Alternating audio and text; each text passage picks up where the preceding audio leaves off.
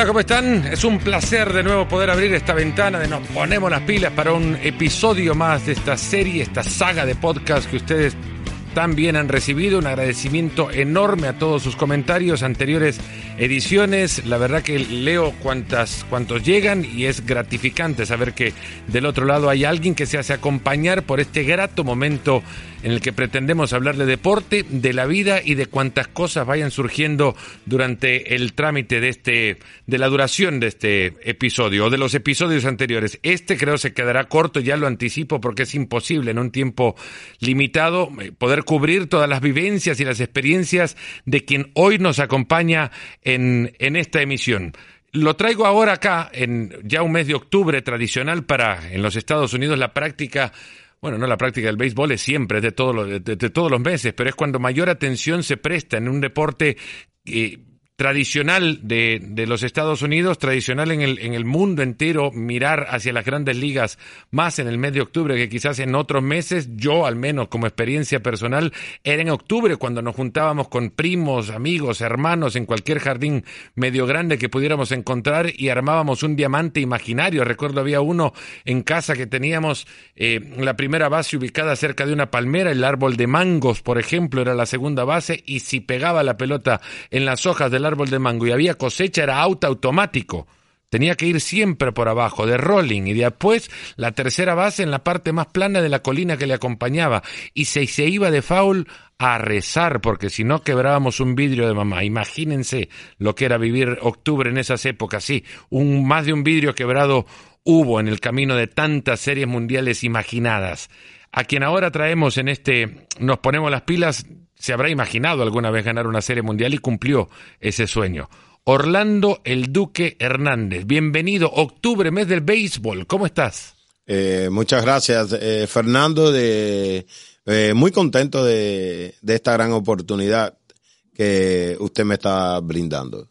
Primero vamos a quitarnos ya de, cualquier formalismo, Orlando, y tratame de, vos, por lo menos. Oh, no, eh, por favor. Siempre digo lo mismo y, y es la realidad. Eh, esta culpa es de mi abuelo, eh, Juan Antonio Pedroso, en paz descanse, y creo que no voy a cambiar.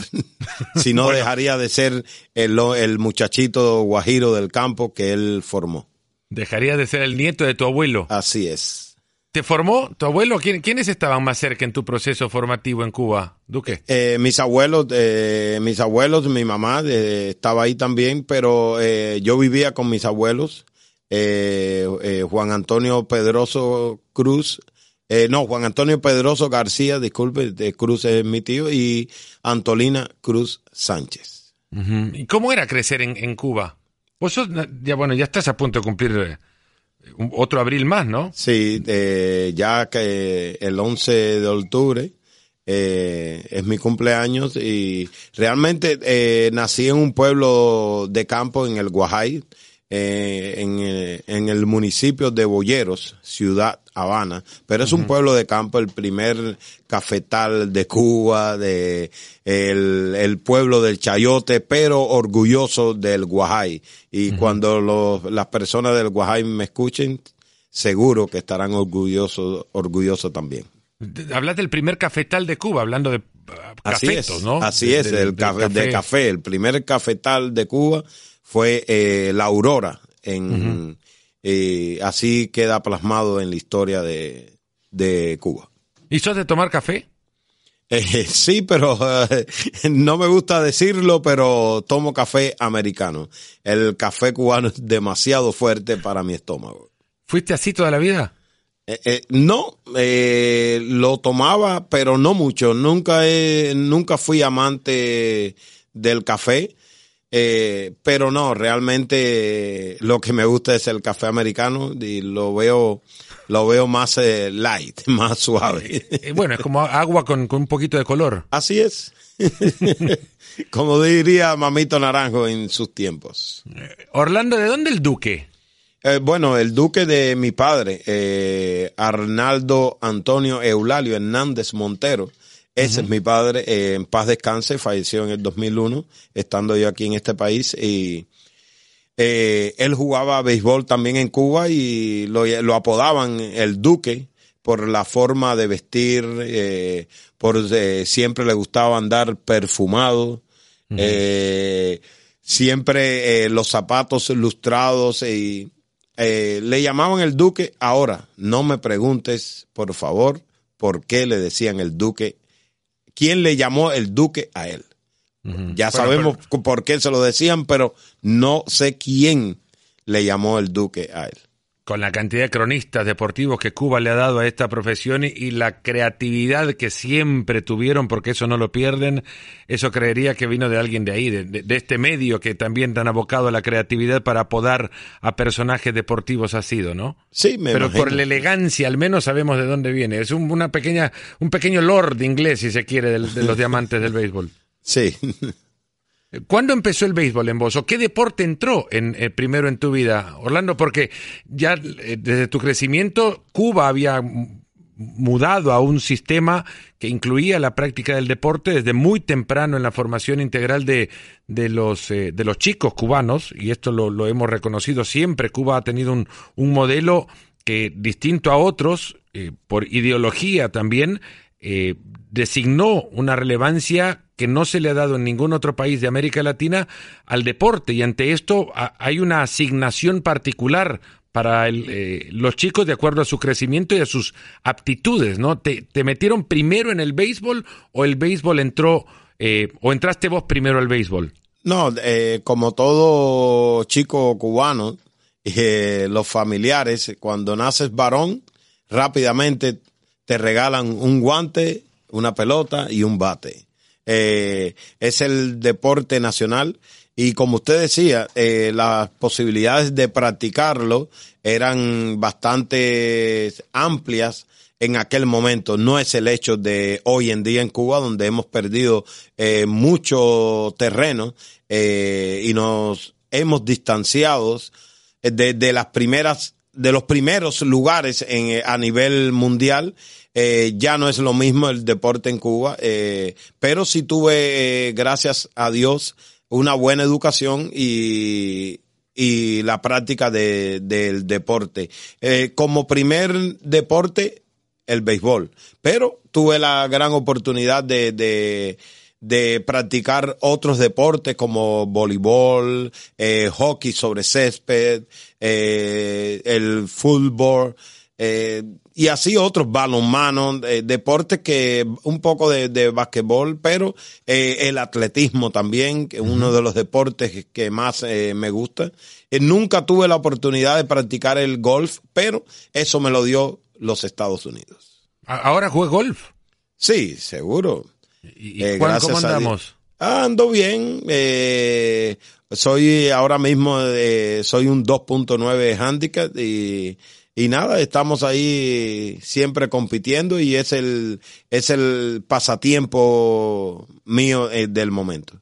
¿Te despierta ese, ese, el, hambre competitiva que todo atleta de élite eh, pues logra, eh, creo que o se nace con ello o lo logra forjar de una manera que no lo puede desechar posteriormente?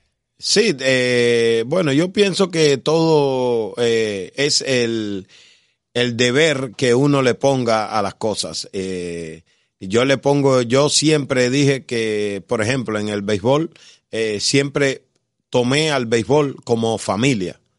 El béisbol para mí siempre ha sido mi familia y no dejará de serlo. De, de hecho, eh, me retiré, continué trabajando por un tiempo, por cinco años con los Yankees de Nueva York. Este año paré, pero sigo también eh, enredado en el béisbol, puesto que ESPN eh, eh, me ha dado la gran oportunidad de, de ser parte de ellos y de poder expresar y de compartir con mis colegas y con los fanáticos de un poco de béisbol. Ahí encontrarán a Orlando el Duque Hernández en ESPN Deporte Radio en los Estados Unidos y ahora que se viene la postemporada del béisbol de las grandes ligas, pues más sonará la voz del gran pitcher cubano que hoy nos acompaña en esta emisión de Nos Ponemos las Pilas. Pero no te quiero alejar mucho del golf eh, y quiero quedarme nada más con la, idea.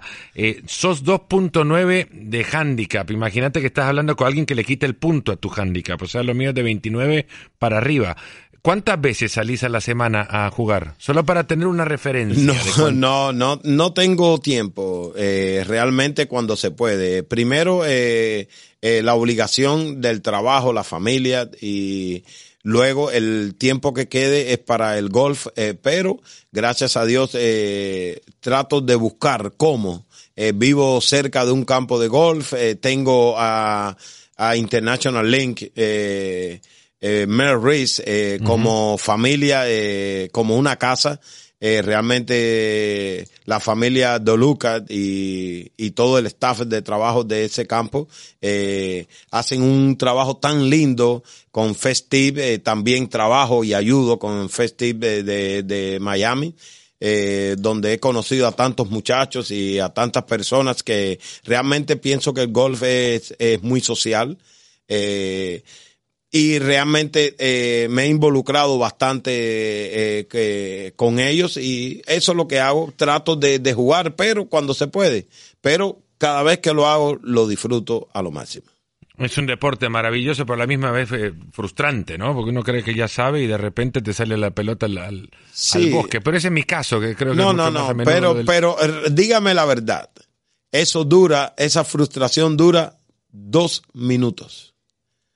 Porque cuando usted termina el juego, no, está en el- no ha terminado el, el- el hueco 18 y ya quiere regresar Eso sí. a jugar nuevamente. Ahora, no sé si dos minutos dura la frustración, a mí un poco más, porque, pero, pero sí, no soy de enojarme en la cancha ni de andar tirándolo. Se me salen los palos de repente de las manos, se me salen porque soy malo, nada más que le hago el swing y se me va, se me escapa. No, pero, Fernando, soy muy ecológico para jugar, siempre Fernando, ando metido en el bosque. vamos a, vamos a hacer una cosa. Vamos a prometernos que nos ve, nos ve, nos vamos a ver, vamos a jugar y usted verá que eh, de, de la forma que yo juego, usted no va a sentir ningún tipo de problema.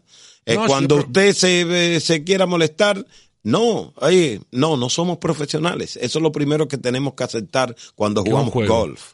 Es Tal un cual. juego, vamos a divertirnos. Y hoy mejor, mañana un poquitico más malo, pero al otro día un poquitico mejor. Eso sí, eso sí. Pues mira, no, no, no conocía ese arte golfístico de, del Duque Hernández. Tampoco sabía que, que habías entrado en el atletismo. Lo, lo competiste eh, de- de- De pequeño, solamente de pequeño eh, competí en, en, en las áreas eh, asignadas allá en, en Cuba. No lo hice a alto nivel, pero siempre fui un seguidor y, y era lo que más me gustaba de mi entrenamiento, correr. ¿Algún contemporáneo tuyo que haya llegado a la elite, que haya surgido dentro de los grandes equipos cubanos que, que en esa época todavía con mayor cantidad de atletas solían salir, ahora siguen saliendo, pero no, no tantos ni con la frecuencia de antes, pero algún contemporáneo tuyo que haya llegado lejos en el atletismo? No, pero sí tengo buenas, grandes amistades, ¿no? De- del atletismo cubano, eh, como Sotomayor, aunque es un poquitico más joven que yo, eh, Sotomayor, Iván Pedroso, que nos llamábamos cariñosamente eh, los primos, porque yo soy Pedroso de segundo apellido, Orlando Hernández Pedroso. Y entonces, eh, otras figuras como Silvia Costa de, eh, y Ané Quintero, son grandes figuras que, que pusieron el nombre de, de del atletismo cubano en alto como Roberto Hernández, Roberto Hernández, gran eh, corredor de corredor de 400. Eh, también tuve la oportunidad de ver de ver los grandes momentos de Silvio Leonard, eh, eh, Osvaldo Lara, eh, Alejandro Casañas y los conocí a todos. Eso es lo Silvio más lindo. Leonard, velocista. Vi a Martínez, el saltador, a Betancourt, eh, muchos, muchos, muchos. Eh, Vos sabías que yo hice atletismo, le- fui lanzador de jabalina. Oh, sí. Sí, me sí. encanta, me encanta la jabalina y disfrutaba mucho el tiempo de, de Jan Selesny. Sí, sí, sí. Bueno, Jan Selesny, el padre de todos. Sí, ¿no? el, che- el checo, el checoslovaco de- cambió, bueno, revolucionó porque mandatoriamente hubo que cambiar el peso de la jabalina, eh, porque el hombre. Si no la sacaba del estadio. sí, casi, Bueno, en, casi. en esa época, en, en mi época atlética, mi último entrenador fue un cubano, ¿Oh, sí? Ricardo Guadarrama. No sé si lo recordarás. Él fue Eh, entrenador de Silvia Costa. No, no, por- por no lo muchos años. recuerdo y ah, oh, María Caridad Colón, una de las Sí, grandes. María Caridad eh, Colón sí. también. eh, gran entrenadora. Después, eh, yo fui de la época de Meterio González, de Isbel Loaces. Sí, correcto. Principio de los 90 más o menos. Pero bueno, esto es un poquito de, lección atlética para aquellos que nos escuchan y, nada más para entrar en, en época y, entender un poco de dónde viene el Duque. ¿Algún, ¿Algún atleta que te haya marcado así deportivamente? Eh, bueno, realmente todo, eh, yo soy, yo siempre he estado orgulloso de todos los atletas que, que hacen su, su trabajo. Pero, por ejemplo, algo que me impactó, eh, en octubre, vaya, por ejemplo. En octubre, estando yo en la Serie Mundial, eh, frente al equipo de Atlanta, año 1999, Estoy sentado y se acerca el, el masajista de, del equipo, Rohan Beisun, eh, de Guyana. Y, pero el corredor de atletismo y siempre teníamos eh, esa conversación, esa plática y se me acerca y me dices, me dice, ¿conoces a ese personaje que está entrando por el dugout, por, por la puerta del clubhouse? Disculpe. Y le digo, corriste muy fuerte conmigo, amigo. Edwin Mons. Óigame, uh, me quedé impactado. Medalla de, oro en 400 con vallas en el 76 en Montreal y en el 84 en Los Ángeles. Pasó 112 carreras sin perder. Sí, por, eh, por alrededor de 10 años no perdió una carrera en los 400 con vallas. Eh, creo que uno de los atletas que más me, me, me impresionaba cuando salía a correr por su dedicación, por su constancia dentro de, de, la, de la pista. Claro, habían otros grandes impactantes como Carl Lois, eh, eh, el Pato Johnson, eh, muchos. el Michael Johnson, le Sí, Michael Johnson, el Pato Johnson le, le cariñosamente le decían por la forma de, de correr. Y no, realmente, óigame, eh, de atletismo, eh, mucho que hablar.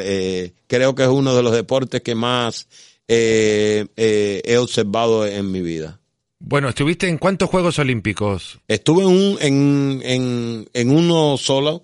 Eh, tuve la oportunidad de estar en dos, pero en el 88 eh, el boicot eh, cosas que se escapan de las manos de uno, uno no tiene ese control, pero realmente no se debería de ligar la política con el deporte. Pero fuimos víctimas de ellos, no pudimos asistir a Seúl, eh, pero tuvimos la gran oportunidad luego de en el 92 a los cuatro años de Seúl, eh, estuvimos en el 92 en Barcelona, donde el equipo Cuba de béisbol quedó campeón por primera vez evento oficial, porque anteriormente en el 84 y en el 88 eh, fueron eventos de exhibición.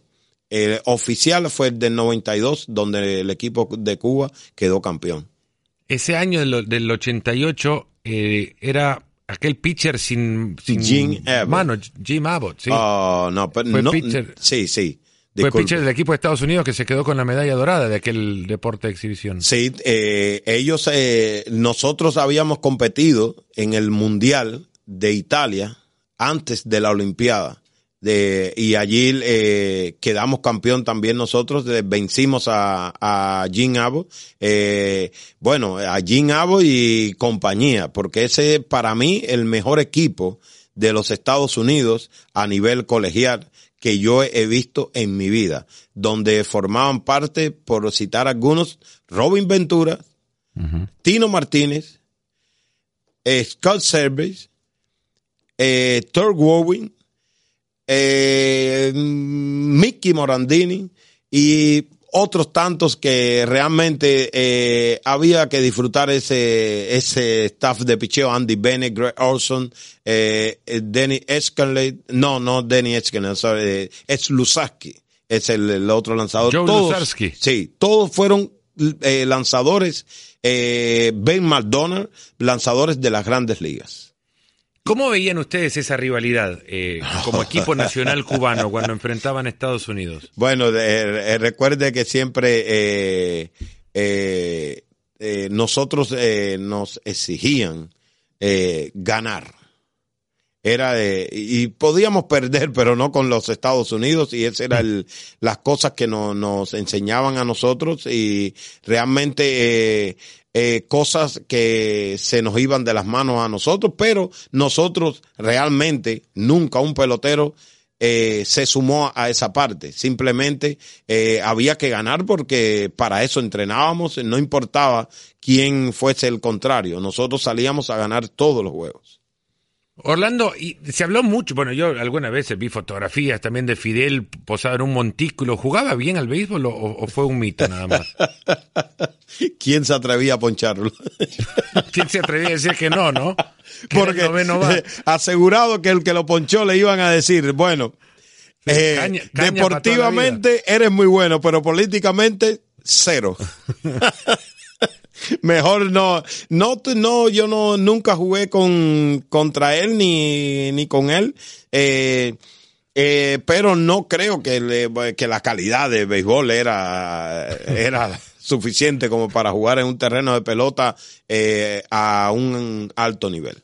Pero sí vio en el deporte la posibilidad de, levantar la bandera cubana más alto que quizás otros ambientes y más importantes incluso como la medicina o la educación podían arbolar la bandera cubana. Nada como el deporte para poner a Cuba en un plano, en un lugar de atención mundial, ¿no? Sí, pero esos créditos se los doy yo a las personas que fueron capaces de hacer estas cosas, no a quien mandaba hacer las cosas. Yo pienso que los, los, doctores, si la, la, medicina fue grande, gracias a los doctores, a los esfuerzos, al esfuerzo de los doctores. Si el deporte fue grande, gracias a los deportistas, a los que tenían que correr, sudar y hacer lo mejor para progresar en el campo de batalla independientemente de, de, lo que haya impulsado eh, o creado este motor, yo reconozco siempre del deportista cubano esa capacidad para no reconocer barreras. A ver, eh, eh, la manera en la que entrenaban, las condiciones en las que entrenaban o entrenan todavía, peores aún hoy de lo que antes eran, no existían impedimentos para que el cubano creyese que podía competir con cualquiera en el mundo. Y eso no viene dado por una ideología, esto viene dado por la creación de una cultura competitiva. Sí, eh, indudablemente eh, las condiciones no eran las mejores pero los deseos de, de, competir y también para un cubano de hacer, eh, formar parte del equipo Cuba y viajar era como un premio, ¿no? Y era una forma de, de salir, eh, buscar eh, un poco de, de, de, alimento, un poco de, de dinero para regresar y poder eh, mantener a la familia eh, un poquitico más, eh, con un poquitico más de modestia, ¿no? Algo que luciría ilógico cuando si tú eres un, un atleta de alto nivel, deberías de tener las condiciones creadas para que tu familia pueda vivir correctamente. Cuando salían ustedes con la selección cubana, Orlando, eh, ¿cuál era el primer o, el constante pensar al llegar a un país eh, lejano a ustedes, por mucho que estuviese geográficamente cerca, pero lejano en, las comodidades y las eh, libertades que en esos mismos países se encontraban, ¿cuál era la, primera eh, idea que a ustedes se les cruzaba? la pacotilla. No sé si entiende la pacotilla. Bueno, ¿Cuál, sería la definición? La, pacotilla es la cómo adquirir ropa de eh, tratar de, de, llevar jabón, eh, aceite, cualquier cosa que pudiésemos llevar, eh, llevar los trajes de pelotas, cambiarlos por, sí, negociar, venderlos, llevar tabacos, llevar ron cubano y tratar de, de, esa era parte de la, de la vida de un atleta y es parte de la vida de un atleta. Y esto, señores, es lo voy a decir bien claro, esto no es política. Esta es la realidad de un atleta cubano. Es la realidad, eso lo vivíamos también nosotros en la época de, de, mi, digamos, participación, humilde participación atlética, muy distante a la calidad de los monstruos cubanos que existían en mi especialidad. Era lo mismo, el drama de tratar de ver la manera en cómo ayudar y que esta negociación fuese rápida y que no tuviesen que pasar por, por insisto, el drama de tener que rebuscárselas para llevar mejores eh, herramientas con las cuales pasar el día a día a Cuba. Era así. Así es. Era así. Eh, Orlando, cuando llegaste con esa medalla de oro, cuando llegaron con la medalla de oro, ¿cómo es la recepción en esa época, 1992, de un atleta cubano campeón olímpico? Sí, eh, no, el recibimiento siempre era eh, bueno, eh, si así se le puede llamar. Eh, pienso que, que regresábamos a, a la realidad, a lo mismo, con lo mismo de a seguir montando autobuses, eh, eh, seguir en las mismas. Las mejorías eran, eran por un poco tiempo que pudiese durar las cosas adquiridas en, en el extranjero y luego esperar ahí a que alguien te pudiese regalar una casa o prácticamente a, a, a, la suerte, ¿no? De, de que eh, fuese tomado en cuenta y te diesen una casa. Eh, por ejemplo, yo nunca tuve un carro eh, en Cuba. Eh, no tuve la oportunidad ni tan siquiera cerca de comprar un carro, nada, ¿no? primero no se puede, ¿no? Uh -huh. Pero sí le puedo hablar mucho de, las, de los autobuses, ¿no? Como le dicen aquí, de las guaguas para uh -huh. nosotros. Eh, eh, realmente eh, la vida de un atleta en Cuba es bastante eh, trabajosa, ¿no? Es bastante dura. Orlando, muchas veces se ha, se ha contrastado porque es, es, a lo que nos, a lo que quedamos, porque nunca se probó, pero eh, siempre se dijo Teófilo Stevenson podría haber peleado con Mohamed Ali y habría sido muy competitiva, al punto que quienes conocen de boxeo no se atreverían a, a decir quién podía haber ganado esa, pelea que siempre quedó nada más que en la imaginación. En tu generación de beisbolistas hubo muchos nombres que siempre se dijeron que podían haber llegado a grandes ligas y ser grandes, de verdad. Sí. Eh, ¿A quiénes de tu grupo vos viste que, que, en las grandes ligas no hubo jugador mejor que ese que tuviste como compañero en la selección cubana? No, o por real, lo menos comparable. No, realmente eh, yo respeto el trabajo de todos eh, dentro de los Estados Unidos, fuera de los Estados Unidos. Eh, muchos atletas en Cuba, en mi época, tenían la calidad para haber jugado en las grandes ligas. Eso quedó por ver. Eh, los que sí están demostrando que pueden jugar es, son los Yaciel Puig, uh -huh. los eh, Gurriel, los eh, nombres como Céspedes, eh, Alexei Ramírez eh, y otros tantos, eh, a José Dariel Abreu, que sería eh, injusto no mencionarlo, eh, a Roddy Charman eh, y otros tantos, Iván Hernández, eh, Michael Tejera, de Hansel Izquierdo, otros tantos que jugaron y que están jugando en las grandes ligas. Otros quedaron y realmente la calidad estaba. Porque en mis tiempos, eh, per, personas como Víctor Mesa, uno de los jugadores preferidos míos de, de, de, de en, en, la historia del béisbol de Cuba, eh, estoy seguro que podía haber jugado en las grandes ligas, pero no voy a decir si tenía más calidad o no que otros, porque yo tuve la gran oportunidad de jugar al lado de Bernie Williams, un excepcional uh -huh. eh, pelotero. ¿Qué en tal el jardín músico, central. ¿Eh? ¿Cómo? ¿Qué tal de músico? Oh, buenísimo, buenísimo, buenísimo. Y mejor persona. Eh, sí, atleta ni hablar. Eh, otro, otro corredor de atletismo. También. Sí, también. Él también estuvo en el atletismo y se le podía ver eh, cuando él corría eh, su técnica era bastante parecida a lo de a los corredores de atletismo. Óigame, pero hay muchos como Lázaro Valle que para mí en lo personal Lázaro Valle Martel eh, no tiene que ver nada con el vikingo. Eh, Menos mal. Eh, realmente es, ese es el lanzador que más me ha impresionado a mí en mi, en mi carrera de beisbolista y en mi vida y es el, el pelotero que, que, yo pienso, el lanzador que yo pienso que, que con toda seguridad hubiese lanzado en las grandes ligas. ¿Qué tan bueno era Orestes Quindelán? Buenísimo. Eh, el tambor mayor, Orestes Quindelán, eh, un bateador excepcional, eh, mucha fuerza.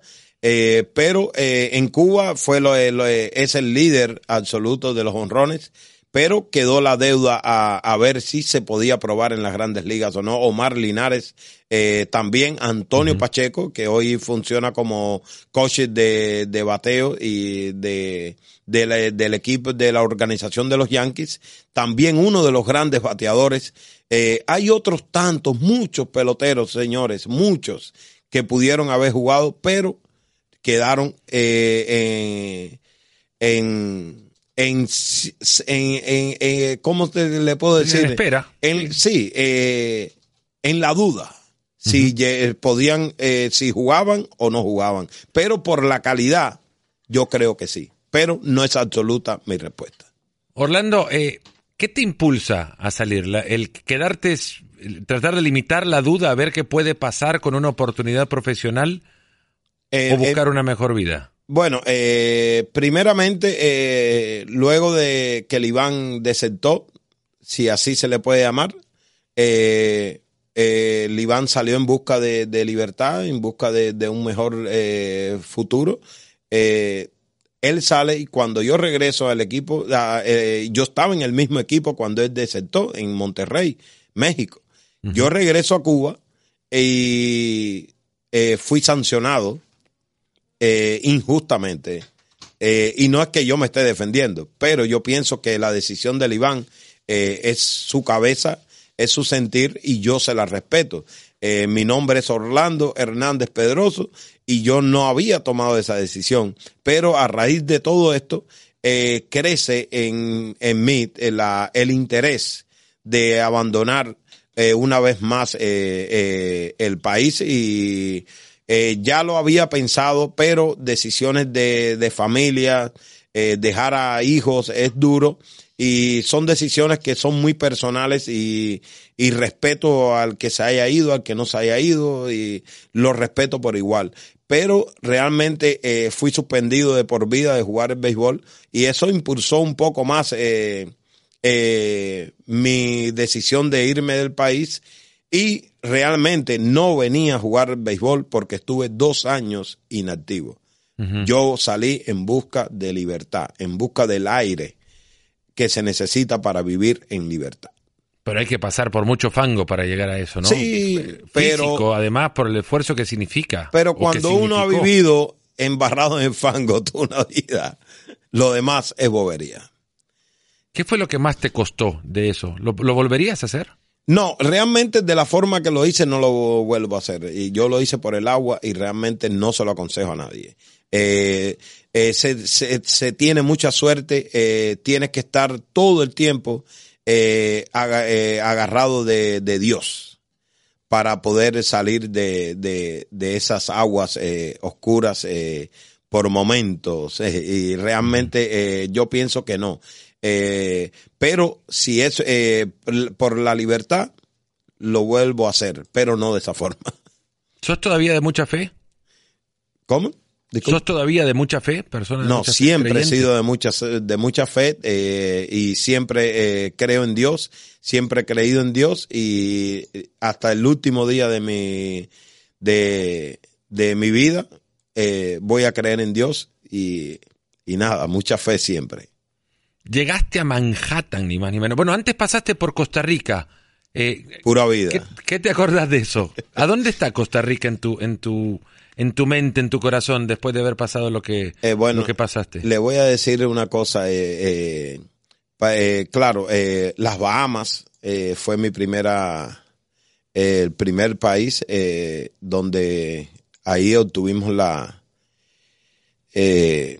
la, el permiso de salida para Costa Rica. Eh, llegamos a Costa Rica, eh, la autorización, y nunca se me olvidará, Farid Ayales, el, el, el ministro de Trabajo, fue el que nos dio la autorización y el permiso de entrada al país. Y ahí eh, comenzó una nueva historia, eh, ayudado por Joe Cubas, la gente de béisbol. realmente sin ellos no hubiese sido posible eh, todo lo que hemos logrado hoy en día. Eh, aprovecho para dar gracias a todos ellos. Y realmente Costa Rica fue un, un país donde llegué, me acogieron, pude entrenar en el Escarret, ese es el estadio principal de, la ciudad, y ahí estuvimos trabajando por tres meses, eh, gracias a Costa Rica siempre. Eh, allí hicimos el tryout eh, con los scouts. ¿Cuánto ah. tiempo pasó desde, desde que llegaste, que supiste que estabas en libertad, hasta tu primer tryout? tres meses. Y todo eso fue meses de entrenamiento, porque tenía año y medio más parado. Sí, eh, tres meses de, de, entrenamientos eh, bien duros. Eh, no descansé un día, todos los días, hasta los domingos. que los sábados siempre salíamos, comíamos, escuchábamos música, bailábamos un poquito, pero regresábamos al hotel temprano y al otro día nos levantábamos eh, a correr eh, bien temprano en la mañana. Cuando otros no querían, yo sí me iba, porque yo, la meta mía fue, si me van a dar la oportunidad, no la voy a desaprovechar. ¿Cuál fue el equipo que más cerca estuvo o siempre fueron los Yankees? Bueno, eh, otros, otros equipos estuvieron, pero eh, realmente yo me había hecho un, un fanático de los Yankees eh, mucho antes de salir de Cuba. Eh, cuando tuve la oportunidad de ver ese traje con esas rayas, señores, me enamoré de ese equipo y cuando comencé a entender qué eran los Yankees, qué significaban, no había nada más parecido a mi equipo industriales de Cuba. ¿Era el mismo uniforme? No era el mismo uniforme, pero sí era la misma, eh, aunque claro, los Yankees es a nivel mundial eh, es reconocido, los Yankees, eh, los Yankees de Cuba son los industriales.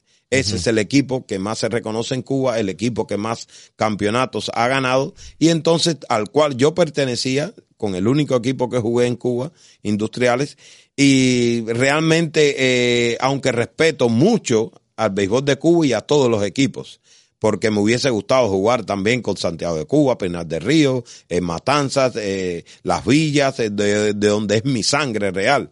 Es de Las Villas, mi papá es de Las Villas, pero yo nací en La Habana, jugué eh, por los equipos de, de, industriales de la capital y realmente los Yankees me impactaron. Y cuando se me dio la oportunidad, yo le dije a yo de Cubas, no hay nada que pensar. Yo soy un Yankee. ¿Tenías eh, idea de la plata que te estaba cayendo en el bolsillo con tu primer contrato? No, para nada. Eh, realmente no, no era parte de, mi negocio. Mi negocio siempre ha sido jugar béisbol. Y la plata, eh, aunque es importante, la mente de uno era un poco diferente y te va cambiando cuando llega aquí a este país, que ves las oportunidades que te da este país y realmente eh, nunca me voy a arrepentir de haber tomado la decisión. ¿Había estado en Manhattan antes, Orlando? Eh, no en Manhattan, pero había estado en 10 ocasiones en los Estados Unidos. Pero Manhattan es otra cosa, ¿no? Sí, no, no, no. Pasar de un lado y, es como de un extremo a otro. Sí. De, Cuba a, Manhattan. Realmente sí. ¿Qué fue lo primero que te impactó? Pero bueno, espérese, antes de llegar a Manhattan, estuve en Tampa por un mes y el otro mes estuve en Ohio. en Ohio. Eh, ¿En las menores? Eh, sí, en las menores. En la AAA estuve por un mes. Eh, y, en Colombo, ¿no? Ahí sí, Columbus, en los Columbus Clippers en Ohio y realmente aprendí mucho. Aprendí mucho inglés ahí.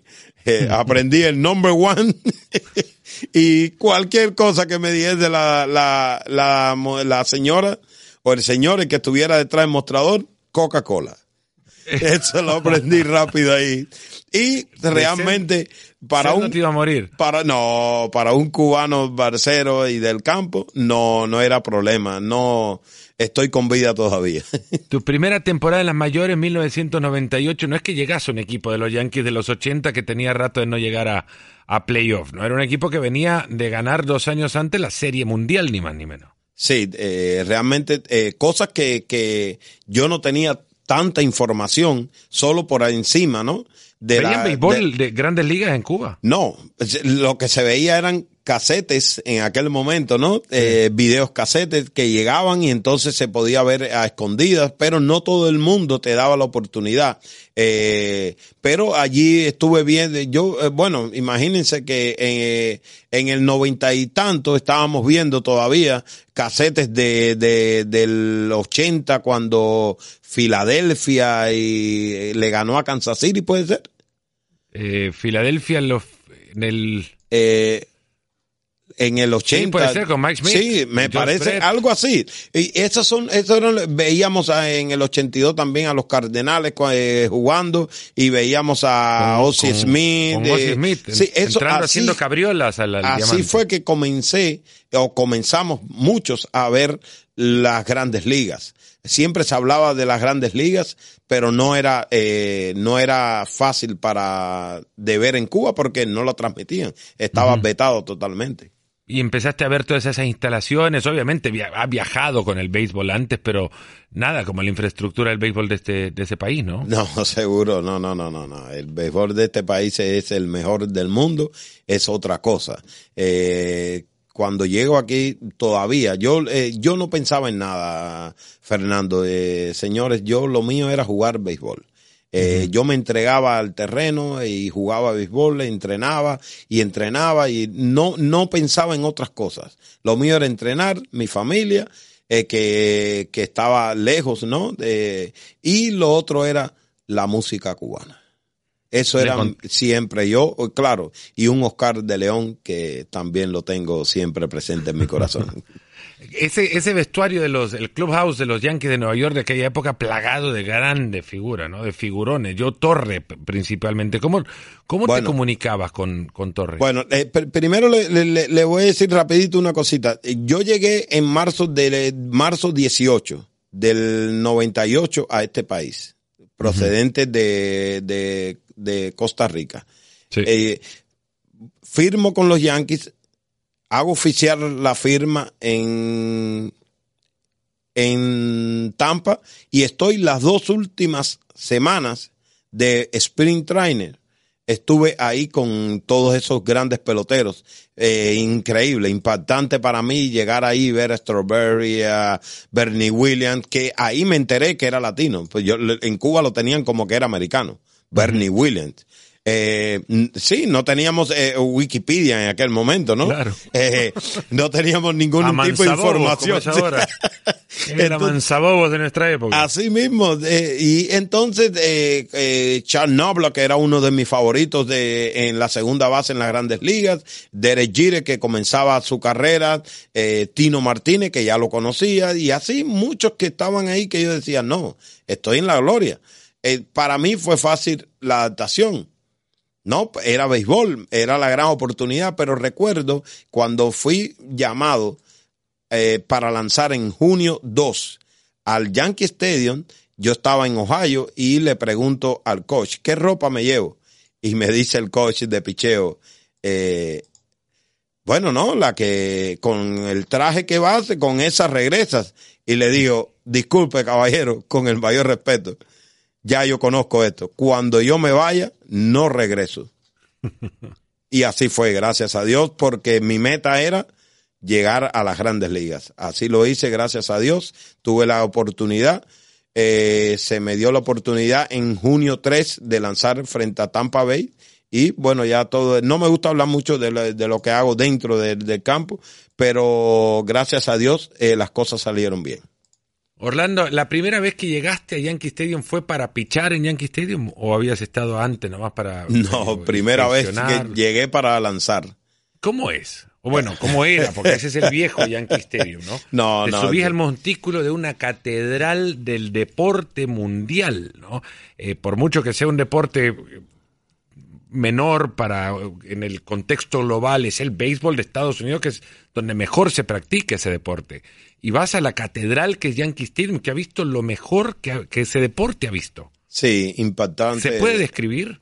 Impactante la, la entrada de, al estadio y yo no sé, de, en, solo, solo quizás lo que me haya salvado un poco de tanta, de tanto nerviosismo es que yo quería jugar béisbol. Casi lo otro para mí era, no era tan relevante como jugar, como tener la oportunidad de lanzar. No me importaba dónde fuese. Yo quería lanzar en las grandes ligas y se me estaba dando la oportunidad y solo me repetía, no puedes fallar. No desaproveches porque este país es el país de las oportunidades. Pero si te la dan, tómala. Porque no sabes cuántos hay en la cola. Hay que tener un temple importante, Orlando, para poder. Bueno, el hambre que uno traía. ¿Qué más temple que el hambre que uno traía? Sí, pero eso también te puede hacer temblar las piernas, ¿no? Bueno, ya, le, le voy a decir una cosa. Las piernas también temblaron. Bueno, eso quería escuchar, que de, de alguna manera eres un poco humano, ¿no? sí, Porque sí, de- no, no, no, de alguna no, de todas. Eso de que no existía el miedo, de que no estaba nervioso, de que, eh, sí, pero sí estaba dispuesto a darlo todo. Eso sí me ayudó mucho. Y le voy a decir una cosa, junio 3, cuando hago mi calentamiento dentro del clubhouse, do- eh, cuando todos me miraban extraño, como diciendo, y el, y este hombre con las piernas hacia arriba, eh, lucía un poquitico como extraño, ¿no? De, y este quién es, y e- este muchachito, este cubano, Tipo el, Luis, el- Luis- el- sí pichaba. viejito este, di- bueno, todas esas cosas estaban asegurados de que estaban dentro del clubhouse. Pero eh, mi parte no era esa, mi parte era imponer el respeto, ganarme el respeto de los compañeros, de mis compañeros y que me diesen la oportunidad de ser parte de ellos. Y eh, cuando salgo al terreno, yo no, bueno, salgo al dogout, llego al dogout y yo comienzo a caminar de punta a punta el dogout, tratando de liberar un poco la tensión y tratar de concentrarme y dándome ánimo, vamos, Barcerito, vamos, que tú puedes, y todas esas cosas. Y cuando miro hacia las gradas, ahí fue mi, de- mi derrota grande. Porque vi tantas banderas cubanas que todavía hoy lo siento en mi corazón. Te sigue emocionando. Sí, bastante. Y eso es algo que nunca voy a olvidar, realmente. Disculpe. No, por favor. Nos emocionamos nosotros. De- No, no recuerdo el momento exacto, pero puedo pintar la escena. Que en Nueva York aparezcan tantas banderas Sí, para darte una bienvenida. Así es. Y bueno, parte de esto fue eh, el trabajo psicológico que tuve que hacer eh, de cruzar la raya y decir, hey, ¿usted quiere lanzar o no? Entonces compórtese. Vamos. Tengo, tengo un amigo que escucha mucho este podcast que tiene varias manías, por Sí. ejemplo. Él se pone la pijama eh, para dormir, pero si se le ocurre pedir una pizza, se cambia la ropa normal, se quita el pijama y se pone su ropa normal, no se pone camisas de, de- sin cuello, por ejemplo, tiene que tener una camisa con cuello siempre y va a recibir al pisero a la puerta, porque le parece mala educación recibir a alguien en pijama. Bueno, esa es una manía que tiene este amigo que escucha el podcast. Sí, bueno, ¿Cuántas Lo manías? felicito. bueno, ¿Cuántas entonces, manías? eh, eso fue fácil. eh, eh, luego que crucé la línea, ya todo cambió. Entonces pude eh, resistir el, eh, y también tuve la ayuda ahí de, de, de- y la traducción de, de este grande eh, latino Jorge Posada. Ah, Jorge Posada. Jorge Posada. eh, Solo Gareth Bale tiene más orejas Sí. que Jorge Posada. No, de- realmente de mucha ayuda para mí en, en mi transición de, de, de, eh, y adaptación a, al béisbol y al equipo de, de los pitchers, los sobre Yankees. todo, tienen, tienen muchas manías, ¿no? El beisbolista tiene eh, manía. Nomar García Parra, por ejemplo, se, puntear los, zapatos, sí. los guantes 27 veces o no sé cuántas veces se los apretaba. ¿Alguna manía tuya? Eh, la, la manía mía era no dejar lo- los viejos ejercicios que por cierto siempre me estaban diciendo, bueno, esos, esos, esos demuestran la edad que tienes. Así me decían los, los, los, los compañeros de, en broma, ¿no? Y también yo nunca eh, toqué la raya blanca, yo siempre la saltaba. Ujú. Sí, Ese, ese es de muchos también. ¿Y la pierna alta, de dónde vino? ¿Cómo te Eh, acomodaste a que ese fuese tu, tu mecanismo? me- eh, sí, bueno, eh, no para- voy a dar muchos detalles, pero, pero eh, rapidito le diré que eh, parte de esto eh, es cuando eh, tiene Gooden, tiene Luis Tian, viendo videos de ellos y Marichal. porque vi que ellos tenían algo diferente. Pero yo lanzaba, yo no lanzaba como lanzo ahora. Y el técnico Miguel Valdés eh, me ayudó a, guardar los, los brazos y la pelota detrás del cuerpo y con el tiempo, entonces fui ideando cómo subir el pie, el pie, el pie y adapté. Eh, eh, yo creo que Dios tuvo que ver mucho en esto porque cuando vine a ver, el pie estaba tan alto que ya no podía bajarlo. Sí. Casi la rodilla llevándola a la altura del mentón prácticamente, si no más alto. Eh, un poquitico más arriba de, en las orejas. Eh, llegaron, llegó la rodilla y realmente nada, eh, algo que quise tener yo propio también y, con la ayuda del Señor eh, llegó y me quedé con él. Orlando, el, el béisbol te dio mucho, ¿no? Eh, te dio el pasar por varios equipos también, pero los Yankees de Nueva York seguirán siendo tu, equipo. Sí, sí, realmente le voy a decir una cosa, yo siempre he estado muy orgulloso de, de haber formado parte de, de, todos los equipos que me dieron la oportunidad de jugar con ellos.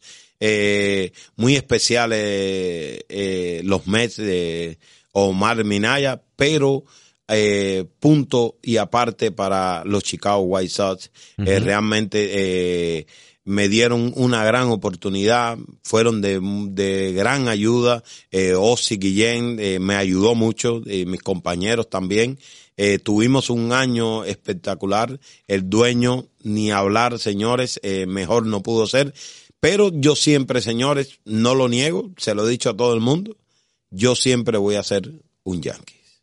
Tres eh, anillos de campeón de serie mundial con los Yankees, uno con los Medias Blancas de Chicago de, de Ozzy Guillén, también colega tuyo en ESPN, imagino que lo verás a menudo, se cruzarán de alguna manera eh, en la profesión. Sí, eh, siempre ¿no? y conversamos eh, y tenemos pendiente también una jugadita de golf. Yo llevo los palos. Pero tenemos, tenemos que trabajar. Él, trabaja bastante por Bristol. yo trabajo aquí en, la parte de, de Miami. Pero realmente siempre estaré orgulloso de haber estado en, y de haber formado parte de, del equipo de Ose Guillén, de un hombre que nos dio la confianza y creo que ahí, desde el día que él eh, nos dijo, ustedes, este es un juego para disfrutarlo, pero para ganar y jugar el béisbol. Y desde ese día yo pensé que este equipo de los Chicago White Sox ganaba el campeonato. Orlando Hernández, muchísimas gracias de verdad por el tiempo que nos has dado. No quiero despedirnos, evidentemente, soplan vientos de octubre y desde que tengo uso de razón deportiva, que creo que llegó mucho más temprano de que cualquier razón que pueda tener, la otra todavía la ando buscando, pero la deportiva desde muy chico, yo admito también, y quienes llegan hasta este momento del podcast se enterarán que soy yankee desde tiempos milenarios, creería. Eh, Usted es un hombre inteligente. Muchas gracias. Me, creo que eso, eso lo evidencia. Eh, Yankee desde la época de Craig Nettles, de Chamblis, de Ron Guidry, de... Eh, oh, de, Lupinella, ahora que usted, usted que menciona a Goodry, eh, a Chambers, eh, sí, muy bueno. Chambers era, eh, era coche cuando yo llegué. Eh, José Cardenal también era coche de, los Yankees cuando llegué. Eh, Joe Torres, de inevitable de dejar de mencionarlo y, y de darle las gracias a Mere Stolemeyer. Eh, realmente muchos, muchos, muchos, muchos. Tony, Tony Croninger, pero uno de los grandes eh, eh, que de verdad en paz descanse porque falleció el año pasado, Billy Connor. Eso fue el motor impulsor de la confianza para comenzar en la organización de los Yankees. Ese es el nombre. Billy Connor, Mark Newman. Fueron los que me, dieron la confianza para comenzar. Que quede esto como referencia, el momento en el que grabamos este podcast, comienzan los playoffs ya en grande, los Yankees ante Medias Rojas de Boston, eh, una serie que desde el 2004 no se juega en postemporada, eh, un panorama general, Duque, para irnos despidiendo. Óigame, realmente esto es una guerra que nunca va a cesar. Eh, una guerra deportiva, ¿no? Una guerra de, las buenas, deportivas. Eh, las deportivas siempre son buenas. Y, y aquí está. No importa si es inicio de temporada regular, no importa si es eh, temporada eh, de playoff, siempre esa rivalidad va a estar ahí y siempre los fanáticos van a estar pendientes a esta rivalidad. Y los peloteros, lo mejor de todo es que estos peloteros, llámese, llámense como se llamen, siempre salen al terreno a darlo todo por su equipo y tratar de batir al contrario. Y eso es lo que les gusta a las personas, a los fanáticos de esta competencia entre estos dos grandes equipos. ¿Son los dos mejores equipos del béisbol? Eh, bueno, en mis respetos para todos los, equipos, eh, realmente no creo que haya equipos malos malos en, en, esto. Eh, todos son buenos, malos ninguno todos tienen el respeto, pero esta rivalidad es de las mejores. ¿Quién, quién eh, para, para, la Serie Mundial? Eh, bueno, si, me, si vamos al corazón, los Yankees. Me gustaría ver, eh, y, si, y si es por, hay muchos equipos con posibilidades.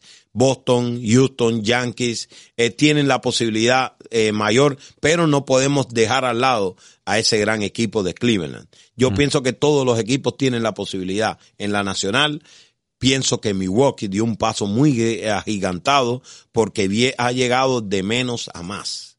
Y entonces, para mí, es mi favorito para pasar a la segunda vuelta. Bueno, y si hablan de corazón, aquellos que entran como neutrales a esta serie mundial, que arranquen los indios de Cleveland hagan algo, ¿no? Después de cuántos años de no ganar el título de serie mundial, 1940. Sí, pero 48 el último título de serie mundial de los indios. Esto lo he escuchado mucho y yo siempre le digo eh, a los colegas míos, porque ellos dicen, bueno, no, que gane Cleveland, que hace años que no ganan. No, no, no, señores. Regalo no existe. Hay que ganárselo. Si no han ganado es porque el otro ha jugado mejor. Quiere decir de que traten de jugar mejor que el otro si lo quieren ganar. Pero deseo no que de que ganen, no. Si ganan, los felicito. Pero si quiero que alguien gane, son los Yankees. Regalo el que me ha dado esta profesión, Orlando, el Duque Hernández, de poder charlar contigo de verdad y te agradezco mucho el compartir eh, las experiencias, las historias, la emoción sobre todo del repaso que hemos hecho acá de, tu carrera. Y como lo decía en el principio, esto es imposible que podamos cubrir tantas cosas que se pueden charlar contigo en, en un poco espacio, en un espacio limitado, pero el agradecimiento es ilimitado, eso sí te lo puedo garantizar.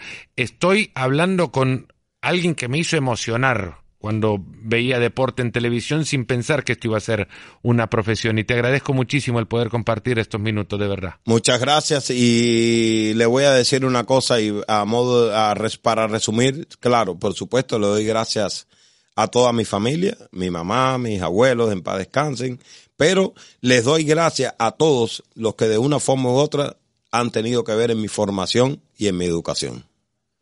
Orlando Hernández, un trabajo maravilloso hicieron todos ellos. Te agradezco mucho, de verdad. Gracias.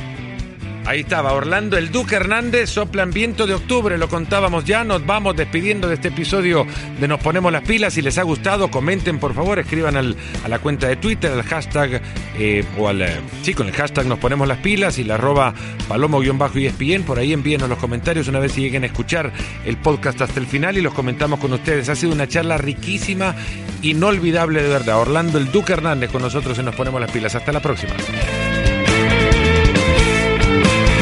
Gracias por escucharnos. Busca ESPN Deportes en iTunes y TuneIn para más podcasts.